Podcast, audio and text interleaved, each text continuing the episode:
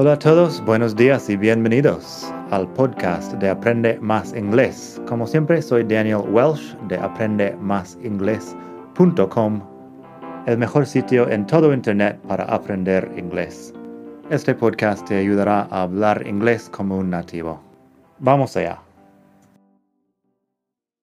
Hola a todos, buenos días y bienvenidos otra vez aquí al podcast de Aprende Más Inglés, el mejor podcast de todo el mundo mundial para aprender inglés.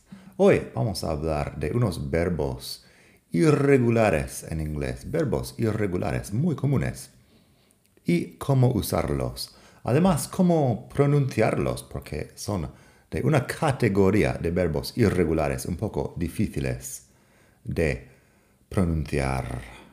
Pásate por la web madridingles.net barra 198, porque estamos en el capítulo 198 aquí.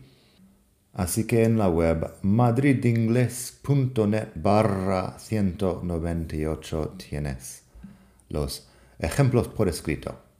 Vamos allá. Los verbos buy, catch, bring, think, teach, fight and seek. Estos son verbos bastante comunes, por lo menos, bueno, los primeros seis. Seek es un poco menos común. Pero, interesantemente, todos se conjugan, conjugan más o menos de la misma forma. Buy, bought, bought, catch, caught, caught, bring, brought, brought, etc. Voy a explicar un poco más, porque si estás escuchando eso, te puede parecer raro si sabes cómo se escribe bought con la GH ahí. Estarás preguntándote por qué no escuchas la GH. La razón es que la GH no suena. Así tenemos buy, bought, bought, simplemente tenemos la vocal más larga y luego la T al final. Buy, bought, bought. Catch, caught, caught. Fíjate que suena igual aparte de la primera letra ahí. Lo que pasa es que caught se escribe con C-A-U-G-H-T mientras que bought se escribe con B-O-U-G-H-T. En todo caso, la pronunciación de la vocal es igual en las dos. Así que buy, bought, bought, catch, caught, caught. La A no cambia nada ahí. Bring, brought, brought, que es traer o llevar.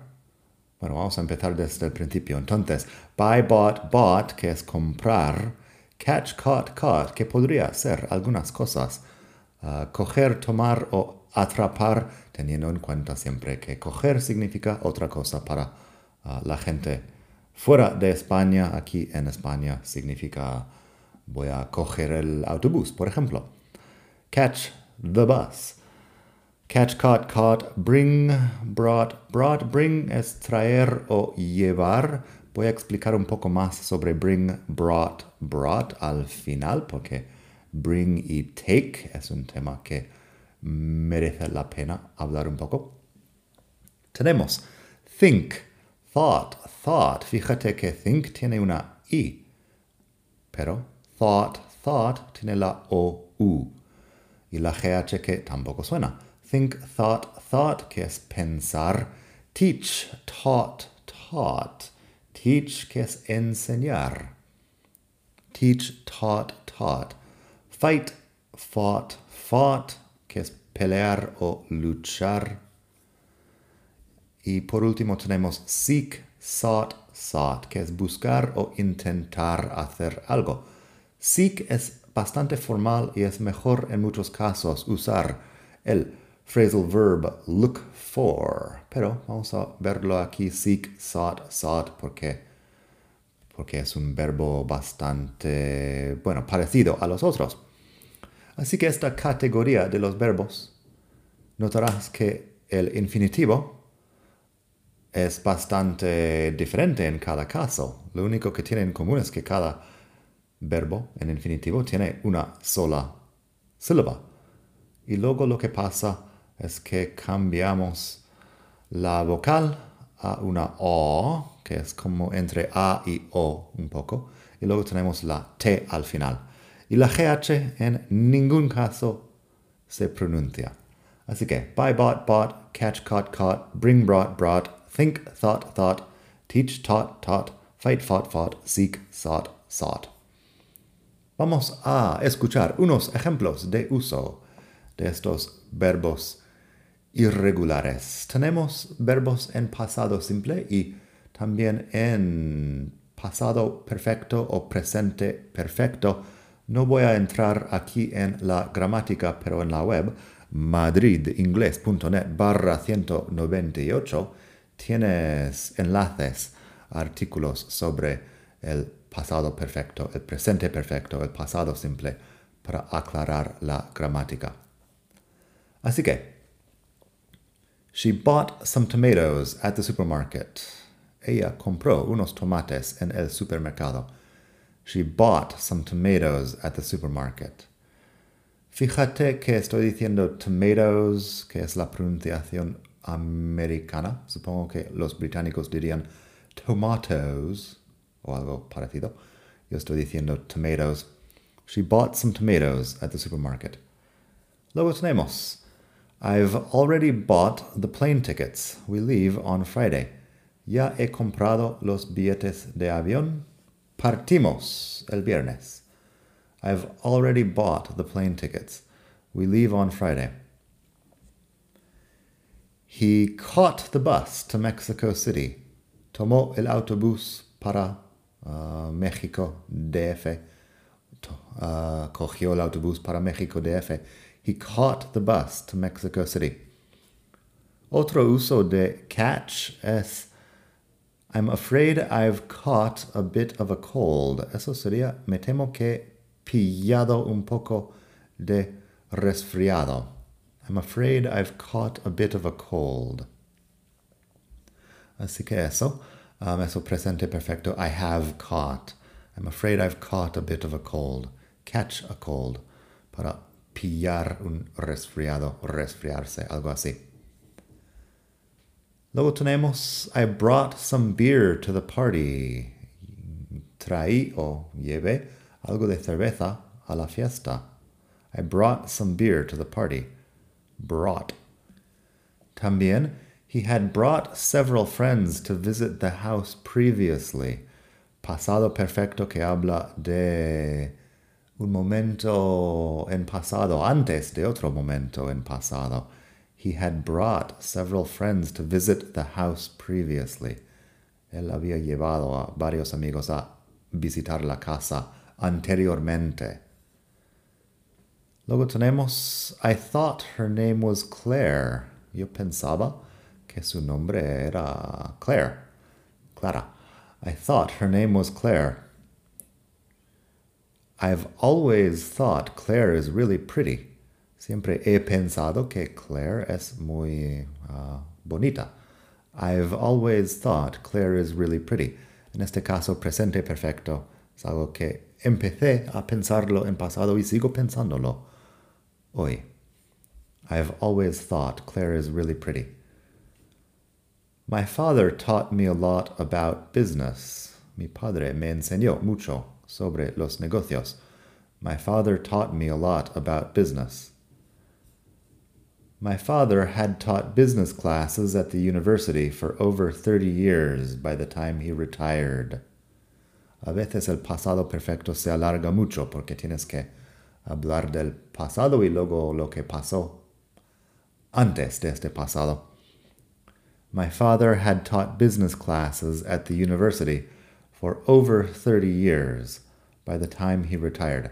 Mi padre había enseñado clases de negocios de, de empresariales, posiblemente, en la universidad durante más de 30 años, cuando se jubiló. En este caso, cuando se jubiló es pasado y había enseñado antes durante 30 años. Eso es el pluscuamperfecto, como si fuera el pluscuamperfecto en español. The United States fought a civil war in the 1860s. Estados Unidos, um, bueno, tuvo una guerra civil en los años 60 del, los años 60 del siglo XIX. Los, en inglés lo que estamos diciendo, the 1860s, sería los 1860, los años 1860, hablando de esta década. Supongo que en español se podría decir la década de los 1860, quizá. Pero sí, the 1860s es como lo decimos en inglés. Luego tenemos, the United States had previously fought two wars against the United Kingdom. Uh, Estados Unidos había peleado dos veces antes en dos guerras uh, contra Reino Unido. The United States had previously fought two wars against the United Kingdom. A lo mejor en aquella época the United Kingdom era más bien England, England a secas, no estoy seguro. Búscalo en un libro de historia que tenemos, um, bueno, el tema de Reino Unido, Inglaterra, Gran Bretaña, etc. es un poco largo y los americanos no estamos muy conscientes de, exactamente cuál es la diferencia. En todo caso, the United States had previously fought two wars against the United Kingdom. War es una palabra interesante porque suena igual a war, el pasado de wear, de llevar puesto. Where, war, war. I wore these jeans yesterday. Y también the war for independence. Suena igual. Por último, tenemos the government sought to lower unemployment, but in the end they failed. Eso es seek como intentar hacer algo. The government sought to lower unemployment, but in the end they failed. Um, sí, intentaron, el gobierno intentó bajar el desempleo, pero al final fracasó. Y en presente perfecto, the government has sought to improve the economy since they were elected last March. El gobierno ha intentado mejorar la economía desde que fueron elegidos el marzo pasado. The government has sought to improve the economy since they were elected last March. Así que eso, um, sought, es ya intentar hacer algo el pasado de seek. Y estas frases suenan bien porque suenan un poco más formales, suena algo que dicen en el, en el periódico, por ejemplo. Um, sí, así que un poco más formal.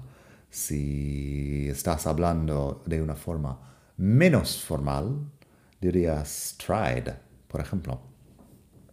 Por último hoy, vamos a hablar un poco de bring y take. Bring y take son un poco parecidos a come y go, porque hablan de un movimiento en una dirección.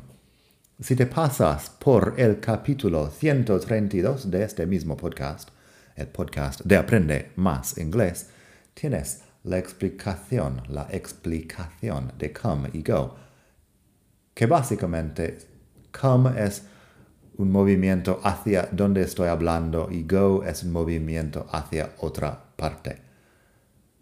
Básicamente lo mismo para bring y take. Bring es a donde estoy ahora y take es hacia otra parte. Así que tengo un par de ejemplos de eso. Luego en otro momento quizá escriba un artículo más largo sobre el tema. Pero si digo, she brought me my coat and I put it on. Fíjate que eso es uh, llevar y traer en castellano y no estoy nada seguro si estoy usando bien llevar y traer en castellano, pero me llevo mi abrigo y me lo puse. She brought me my coat and I put it on porque me lo, bueno, me lo llevo a donde estoy para ponérmelo. Así que she brought me my coat and I put it on. Pero por lo contrario, she took my coat and hung it up in the closet.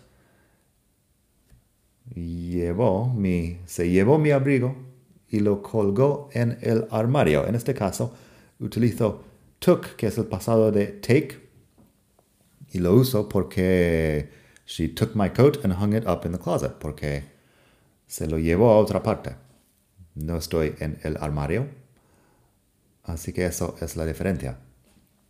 En el primer ejemplo, el abrigo viene hacia mí, en el segundo va hacia el armario y eso es la diferencia. Último par de ejemplos antes de terminar hoy. We, took some wine to Pedro's party. Llevamos algo de vino a la fiesta de Pedro. We took some wine to Pedro's party. No estamos ahí, estamos hablando de un movimiento hacia otro sitio. We took some wine to Pedro's party. Pero luego, Pedro brought some wine to our party. En este caso podría ser un poco ambiguo porque a lo mejor no estamos ahí ahora, pero por lo menos estamos pensando en Pedro que nos trae algo hacia nosotros, por lo menos hacia donde estábamos nosotros en otro momento. Así que puede ser un poco ambiguo la diferencia entre bring y take. Pedro brought some wine to our party. Pero uh, nos apañamos y en otro momento escribiré un artículo sobre, sobre la diferencia entre bring y take, algo un poco más largo. El verbo took, por cierto, también es irregular. Take, took, taken. Y si te pasas por la web, creo que está en madridingles.net barra irregulares. Tienes una lista más completa de todos los verbos irregulares. Bueno, no todos, creo que tengo 83 verbos irregulares o algo así, que es un buen número para empezar. Luego hay verbos históricos que no hace falta saberte, saber, que no hace falta estudiar porque nadie en el siglo XXI va a usarlos. Así que con la lista en la web madridingles.net barra irregulares tienes mucho para estudiar. Nada más por hoy. Espero que hayas disfrutado esta lección y que hayas aprendido también algo interesante. Nada más por hoy y hasta otro día. Bye.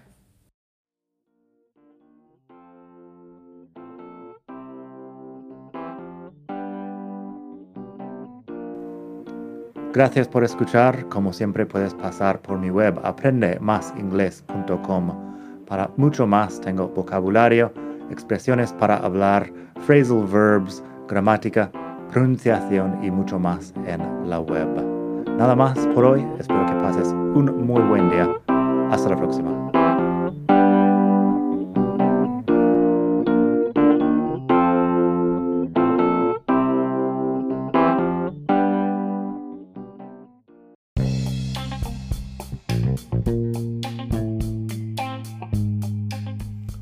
Hola de nuevo. Antes de terminar, quería pedirte un pequeño favor. Si te gusta este podcast, puedes suscribirte en Apple Podcasts o bien en Spotify. Hay también la posibilidad de hacer una reseña ahí en Apple si estás escuchando eso en el iPhone. Y estas cosas ayudan mucho a dar visibilidad al podcast. Si quieres ver más sitios donde escuchar, los tienes en madridingles.net barra podcast. Eso te lleva a la página donde ves todas las aplicaciones que puedes usar para escuchar. Y también tengo un canal en YouTube que lo puedes ver en madridingles.net barra YouTube. Eso te llevará directamente al canal donde puedes suscribirte y ver todos los vídeos que hago sobre muchos temas. Nada más por hoy, espero que pases un muy buen día, aprende mucho y hasta la próxima. Bye.